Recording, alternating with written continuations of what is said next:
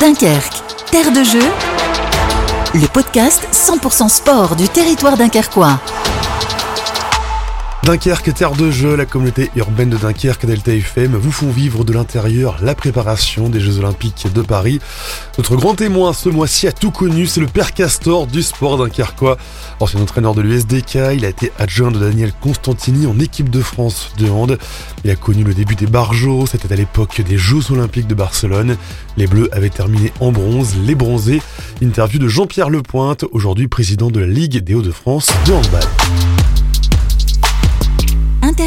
Merci de m'avoir invité, ça fait plaisir. Aujourd'hui, vous êtes euh, président de la Ligue Hauts-de-France euh, de handball, on va y revenir. Vous avez été aussi euh, pendant longtemps au service des sports de la ville de, Dunkerque, mais vous avez été aussi pendant très longtemps un, technicien reconnu. Vous avez été entraîneur de, Dunkerque et vous avez été aussi entraîneur adjoint de l'équipe de France de handball version Constantini. vous avez notamment participé au, début de l'aventure, on va dire, avec les, bronzés, hein, la médaille de bronze en, en 92. Racontez-nous tout d'abord, Jean-Pierre, comment vous êtes arrivé euh, à être adjoint de ce qui allait devenir euh, l'une des meilleures équipes de l'histoire euh, du sport français? Une histoire modeste, une histoire de de chance, une histoire de je revendique de travail. J'ai été détecté par un monsieur qui était entraîneur de l'équipe de France, Jean Nita, qui m'a lancé dans les cadres techniques. J'ai été récupéré par Jean-Michel Germain et puis qui m'a qui m'a lancé quand j'étais jeune euh, tout de suite dans l'équipe de France universitaire dès mon arrivée, et puis avec Daniel Costantini. On a travaillé depuis 80, 81 euh, avec Daniel, mon premier stage. Je dis l'accueil était assez, assez chaud. C'était en ce moment, c'était, il était cassant, exigeant, et j'ai commencé là-dedans. Et puis un jour, il m'a dit, bah, et puis j'ai pris le bataillon de Joinville, qui était la section au niveau de l'époque. Euh, on n'avait pas les centres de formation, mais c'était vraiment un endroit où on travaillait. On y a mis l'équipe de France Espoir. On a beaucoup modifié de choses avec. Pour les gens, les gens qui se souviennent pas, le bataillon de Joinville, c'est en gros, c'est les sportifs de haut niveau qui devaient faire le service militaire. Le service militaire. Je disais ça, donc on avait tous les qui était au bataillon de Javel, Zidane. Euh, tout le monde en a un souvenir euh, ému, émotionnel, euh, sympa. Et nous, c'était vraiment une, une, vraie école. Il y avait déjà les, les, sports, les sports études qui arrivaient sur les pôles espoirs. C'était vraiment une, un endroit euh, privilégié et on a modifié tout le système avec les armées. Toute l'équipe de France Espoir y rentrait. Et de cette équipe de France Espoir qui est rentrée, est sorti Jackson, François-Xavier Houlet, Casal, Abati, etc. Tous les gens qui, qui ont fait l'histoire, comme Charles et compagnie. Donc moi, je suis arrivé, en travaillant, à chaque fois on m'a demandé est-ce que tu veux faire ça?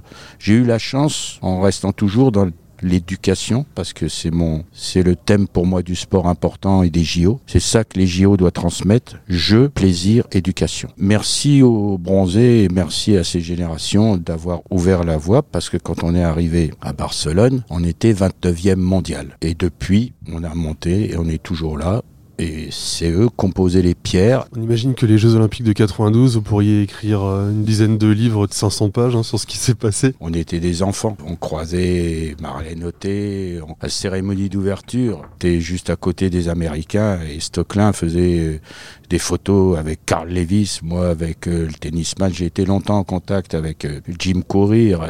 on avait la Dream Team à côté de nous. La Dream Team est venue nous voir jouer. Denis Latou au boule. on courait dans tous les sens et en même temps ils étaient d'une ambition. Euh, on a tout de même fait une demi-finale olympique contre les Suédois qui venaient d'être champions du monde. Le résultat qu'on a eu est exceptionnel. On a plané, on a plané, on a plané, on a, plané dans la douleur. Et puis en plus, j'en ai, ai pas fait 10, rien du tout, mais Daniel a continué avec Ciné et compagnie et tout le monde et, mon ami Michel Barreau est parti et tout le monde dit les jeux de 92 ça a été des jeux exceptionnels. Je sais pas dans l'empathie sportive et c'est ça qui est qui est important. Sincèrement les 80 médailles, je veux bien qu'on les ait mais c'est pas c'est pas mon ce qui est important c'est d'arriver à réaliser quelque chose dans, dans, un climat, et, et, même nous, avec les équipes qu'on a combattues, je me souviens des Espagnols qui étaient programmés programmé pour être champion olympique, qui avait une équipe qu'on a tapé dès le premier match.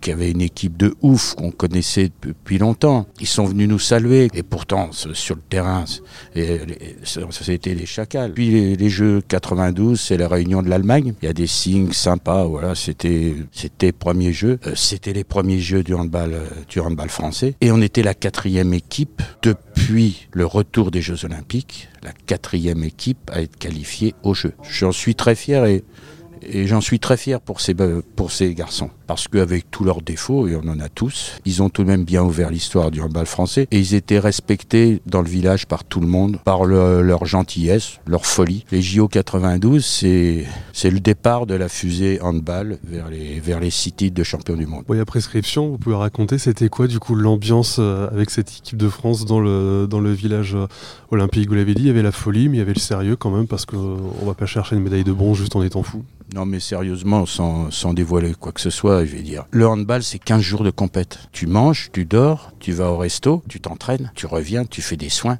fais ceci, cela. Le lendemain, tu rejoues.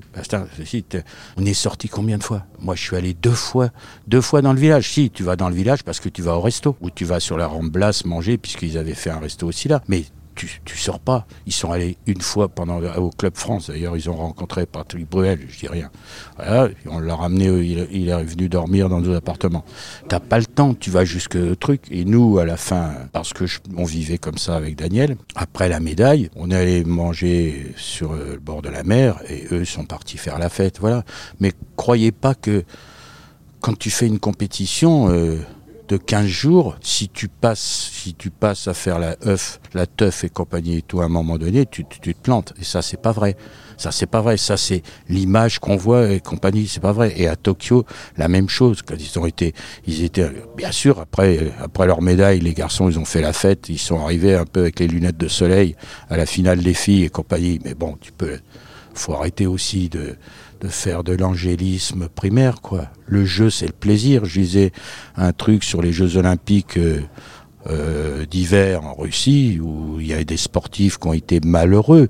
Mais si les Jeux Olympiques, ça rend un sportif malheureux d'être au jeu, je dis on se trompe. Aujourd'hui, vous êtes président de la Ligue des Hauts-de-France euh, de hand et vous allez donc euh, accueillir les Jeux Olympiques avec euh, notamment les phases finales de la compétition handball.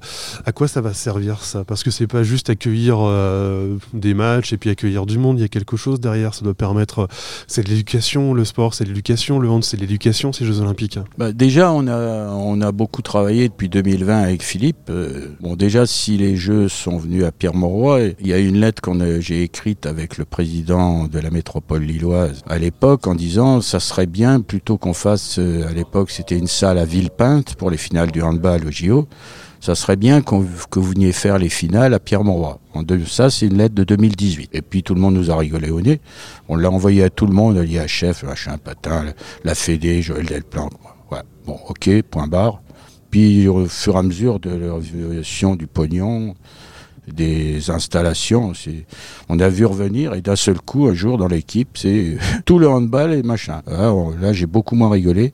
72 matchs, c'était du lourd. Et puis avec l'histoire de basket, etc., maintenant on a les phases finales. Ce qui est la meilleure des solutions, parce qu'encore une fois, enfin c'est pas méchant, mais c'est magnifique les Jeux Olympiques, mais un match du premier tour. Euh, à Macédoine contre une équipe d'Afrique, ah euh, il faut pas, remplir les 25 000 places de Morois. Alors, faut pas mais c'est vrai qu'à 9h du, matin, un match de poule, il euh, faut se l'envoyer. Et avec tout le respect que j'ai pour les joueurs qui sont sur le terrain, euh, et les joueuses, ne confondons pas. Mais, mais voilà, soyons réalistes. Là, on a le meilleur. Les équipes qualifiées pour les quarts de finale, 5 et 6 août, et puis après, les finales, les demi-finales, finale médaille et compagnie, etc. Donc, on a déjà beaucoup travaillé avec Philippe Bana et Fédé, avec le conseil régional. Il va y avoir des restes. Il y a des terrains qui vont être achetés de 4x4. Il y a des restes qui vont se faire déjà dans toutes les conventions, dans les conventions avec la MEL. On va finir par un stage de l'équipe de France masculine euh, pendant deux jours à Villeneuve d'Ascq, à côté du village olympique, et un match euh, à Douai-Gaillan, parce que on pourra mettre 6500 personnes, le 20. Déjà en ce moment, j'ai dépassé, enfin les clubs, puisque moi je, que je suis que leur représentant, on a dépassé déjà aujourd'hui le nombre de licenciés et la Fédé aussi du mois de janvier 2022. Cette année, on a refusé 50 000 licenciés, les clubs ont refusé 50 000 licenciés. Donc on va avoir un afflux de licenciés et il faut qu'on optimise, il faut que tous les clubs optimisent leur créneau horaire et donc on a lancé depuis le 3 janvier au conseil d'administration fédérale, une commission va se mettre en place sur comment accueillir les nouveaux arrivants, comment les chercher, etc. Donc actuellement, il y a des actions qui se mettent en place au conseil régional, au conseil départemental avec qui on travaille, au conseil pour dire quelle va être la suite. Il va y avoir d'autres suites. Il va rester des terrains qui vont être euh, reproposés à des clubs, des terrains, euh, les terrains sur lesquels on est obligé de jouer par euh, convention avec l'IHF, etc. Et tout.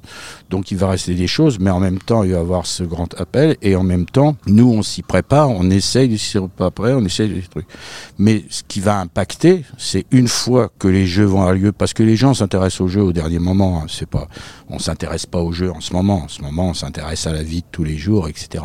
Et donc, euh, à ce moment-là, quand tu vas rester, il va falloir être prêt auprès des clubs pour les aider. Il va falloir euh, essayer de trouver des solutions sur l'entraînement pour essayer de mettre en place le plus vite possible des, solutions d'entraînement extrêmement rapides, ce qui ne veut pas dire qu'on va, qu'on va être mauvais, mais pour lancer les gens. C'est-à-dire que on est déjà en réflexion sur le sujet. On a une réunion le 20. On est déjà à la Fédé, on est déjà en réflexion sur le sujet, de dire qu'est-ce qu'on va faire. Mais il va y avoir un apport de licenciés. Il faut qu'on s'y prépare. Et en ce moment, on s'y prépare. Je pense que les clubs, ce qui va nous manquer, c'est les espaces sportifs. Dernière question donc Jean-Pierre sur euh, l'organisation des, matchs en, eux-mêmes.